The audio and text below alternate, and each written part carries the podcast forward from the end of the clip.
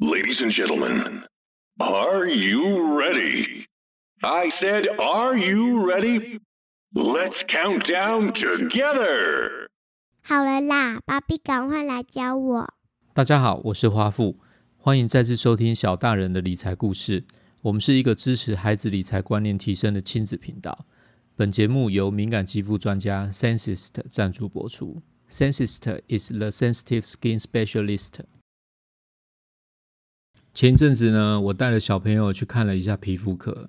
皮肤科的医生跟我说呢，今年疫情的影响，所以大家都很大量的使用酒精来做消毒，其实有点用过了头啦。医生是说，小朋友的皮肤没有大人这么的厚实，特别是表皮层，其实它很薄，所以大量的洗手消毒呢，反而会让小朋友的手变得很粗糙、很干，而且皮肤上可能已经出现了一些我们肉眼看不见的伤口。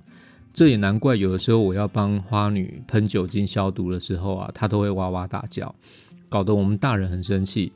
原来是有一些我们肉眼看不见的伤口，难怪她会觉得很刺激。而且现在又进入秋天了，这个空气的湿度啊下降很多，风又很大，所以就觉得她皮肤又开始变得很干。我后来就索性呢用那个 Senses 的 Rosa 六三这款等电解质水乳液的这个产品。帮他在洗手洗澡之后呢，做一下保湿，哎，结果他的反应很温煦，哎，没有任何的刺激感觉。那我就在想说，这是什么东西？为什么这么好用？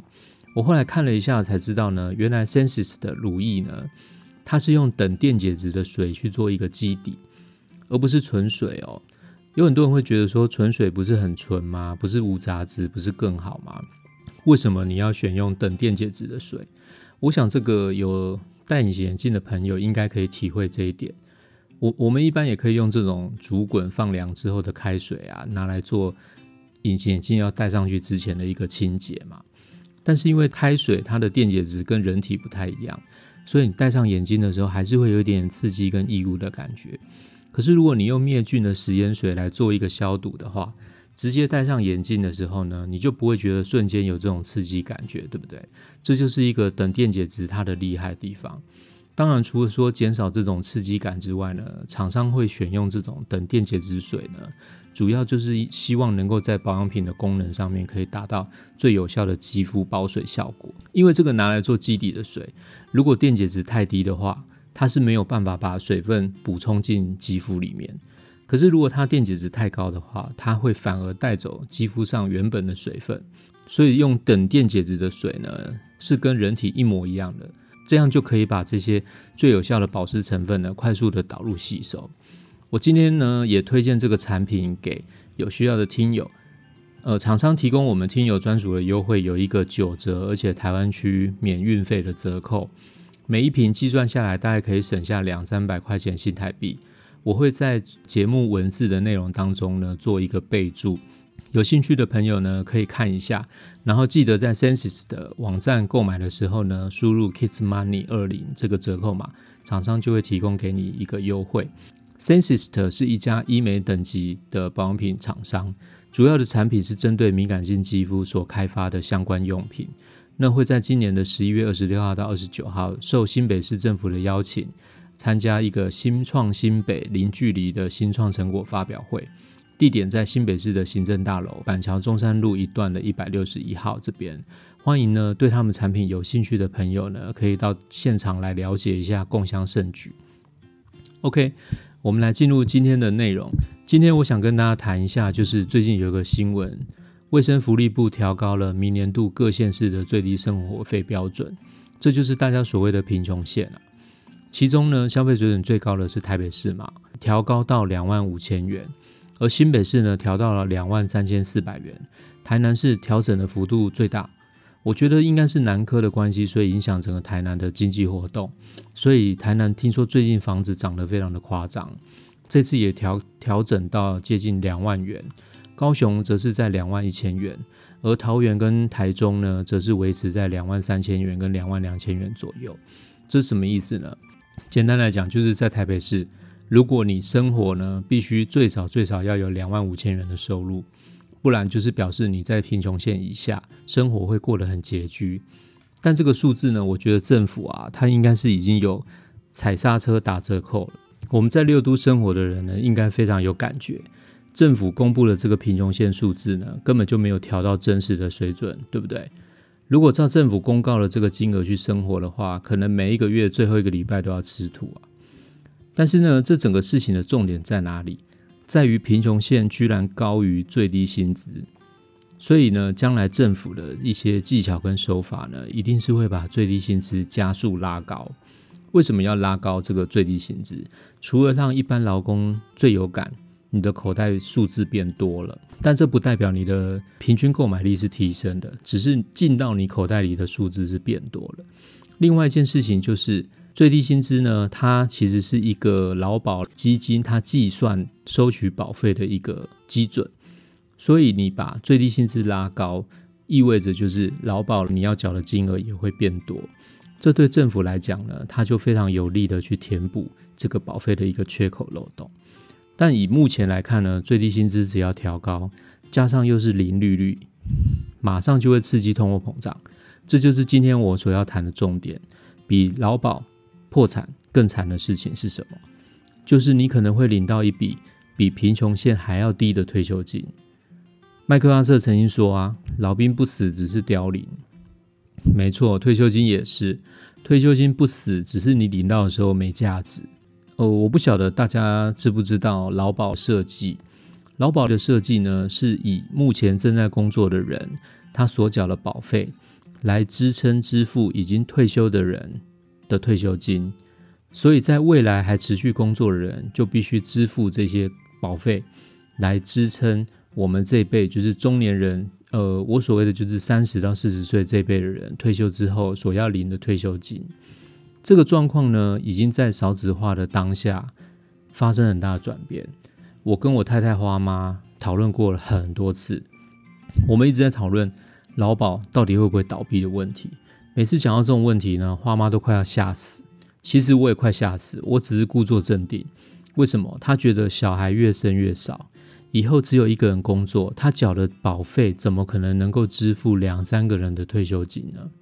所以这个缺口一定会越来越大，越来越大，越来越大。最后呢，大到一个临界点，然后可能就爆破了。所以我就觉得说，这很可怕，对不对？我们都觉得很可怕。我们怎么可能可以接受工作了三十年，而且当我们没有工作能力的时候，只能领退休金的时候，却告诉我说你领不到？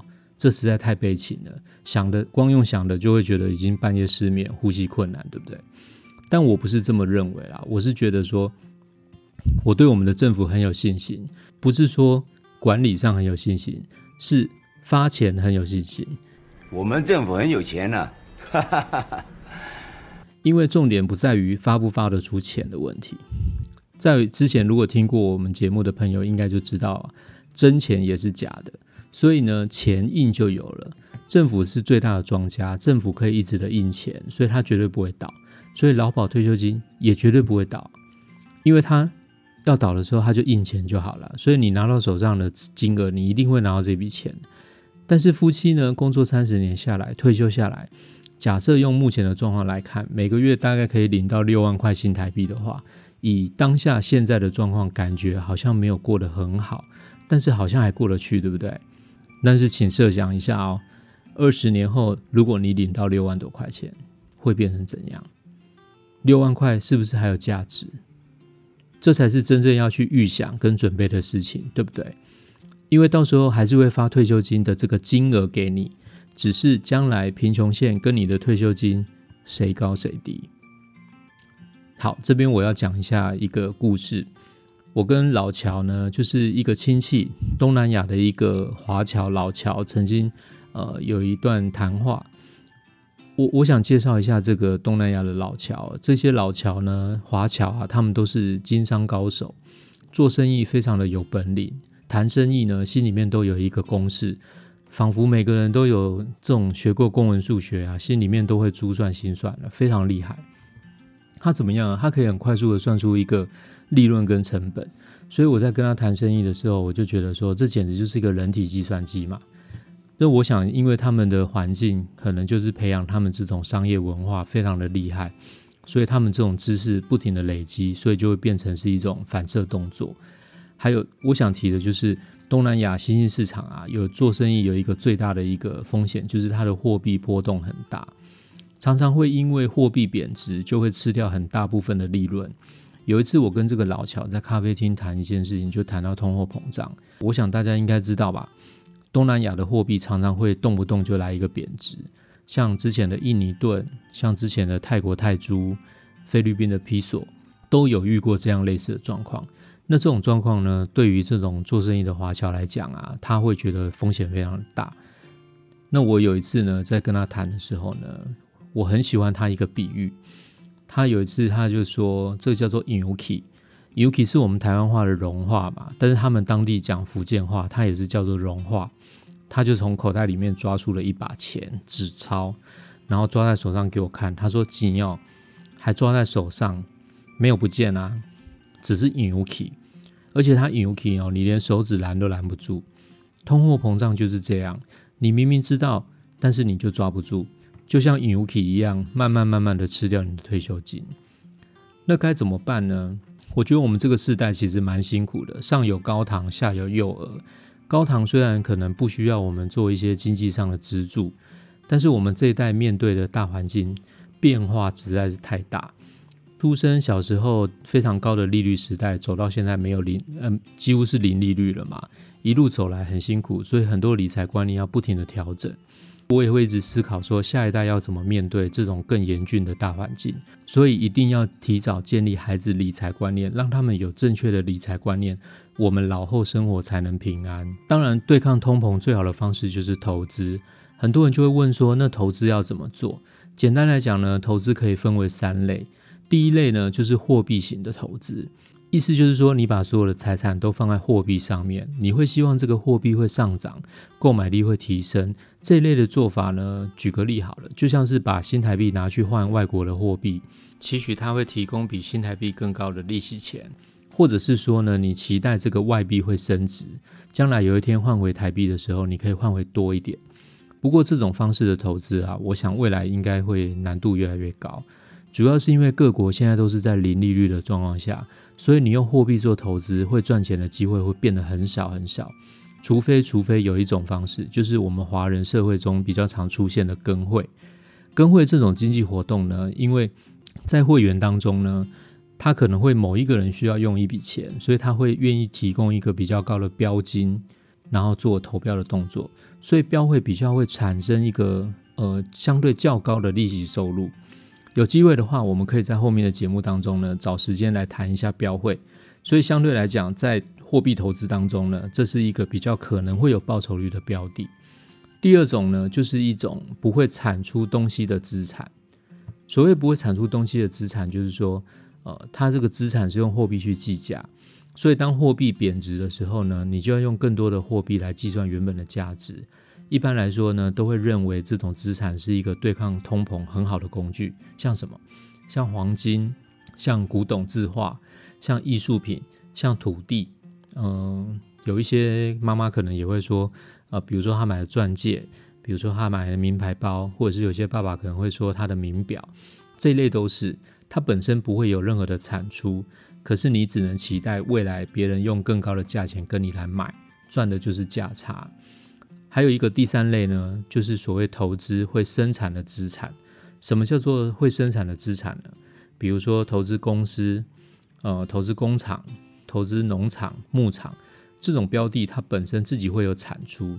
只要你那个营运能够掌握的很好，它就会一直持续下去。呃，它就会一直不停的产出。产出的东西拿去销售，销售可以换回现金，换回现金就回归到公司，回归到公司之后呢，就会回到股东身上。所以股东可以用很简单的一个公式来算，说我投资多少钱，每年可以赚回多少钱，来估算这个股东报酬率。只要营运的成长幅度远远的高过通膨啊，这也是一个要规避通货膨胀风险的一个很棒的工具。但我想提的是，这第三类呢，这种。会产出的投资呢，它有一个更棒的概念。什么更棒的概念呢？这类的投资标的有一种会回本的概念。什么叫会回本呢？假设你投资一百一百块钱一家公司，每年呢，它帮你赚五块钱，是不是在二十年之后呢，它就可以拿回原本的投资金额？拿回了你的本钱之后呢，因为你依然是股东，依然每年还是会赚钱给你。这样下去，是不是你活得越久，就会领得越多？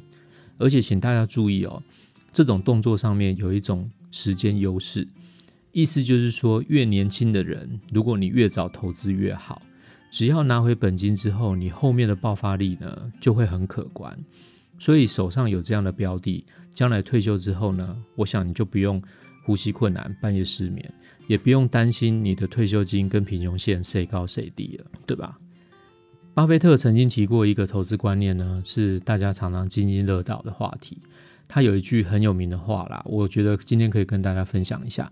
巴菲特说呢，关注产出是投资，关注接手的价格就是投机。好，我们再讲一次哦，关注产出是投资，关注接手的价格就是投机。所以大家想一下，是不是应该把心态修正一下？OK，回到我们刚刚说的。所以呢，在这种三种状况下呢，我就教花女一件事情，就是说小猪铺满呢是存钱用的，存满了之后呢是要一直放着吗？除非你觉得钱的价值是会上升的，或者是呢我们现在新台币的存款利利息比通货膨胀还要高，否则的话绝对不要一直放在现金哦。现金只是一个短暂的部位，很多人呢杀了猪公之后，就把硬币拿去银行存起来。其实现在是一个没有利率的时代。如果你把现金放在银行，跟放在珠工里面，其实现在的状况根本是一样的。也就是说，它没有任何的用途。那该怎么办？那就应该拿去投资。因此，你拿去投资，投资什么？就应该要投资会产出的资产。有些朋友可能会提出一件事情，就是说，那我不懂投资怎么办？我觉得最简单的，就从你熟悉的环境跟文化中来做选择啦。投资的预算不够怎么办？有些朋友也会担心这件事情。不过因为十月底证交所啊，它开放了在盘中九点到一点半可以做零股的盘中买卖。我觉得这是一个很好的开始啊！你就从零头开始做股东，从零股来做股东，这是一个很好的方式。所以我们就决定在存好助攻之后呢，我们就决定拿来买个零股试试看。那我怎么看呢？我就会去观察花女常常会去逛的一些店。那我就会觉得跟他说，我们来投资这家看看好不好？你想不想做这家店的股东？那如果愿意的话，我们就把租工存满，存满之后，我们就拿来买这家店的零股。呃，我们目前锁定的标的是一家蛮好的零售门市商店，因为它今年呢完全没有观光客来台湾观光，可是它第三季的获利表现呢，光赚台湾自己本身内需的钱都已经创新高了。那网络上有人说他是台湾版的唐吉诃德啦，我蛮有兴趣帮小孩子买一些零股，让他做这样的股东。那用投资看看的心态来看看，说未来会不会有怎样的变化？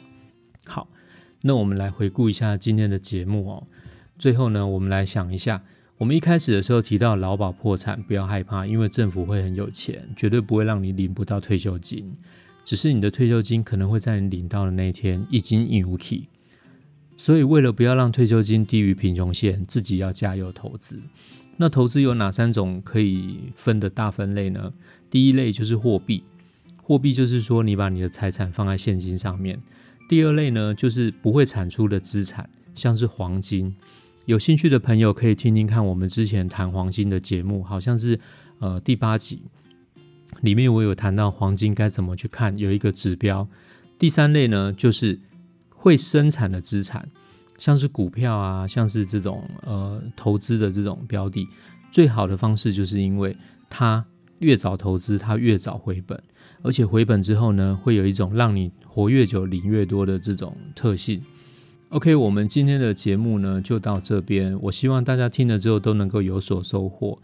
以上的分享是小大人的理财故事，我们是一个致力于孩子理财观念提升的亲子频道。如果觉得内容不错，欢迎订阅或者是推荐给有需要的朋友。我们已经成立了 Facebook 的粉丝专业，如果有任何的想法或有任何的疑问，很欢迎跟我们互动哦。我们下次听哦，拜拜。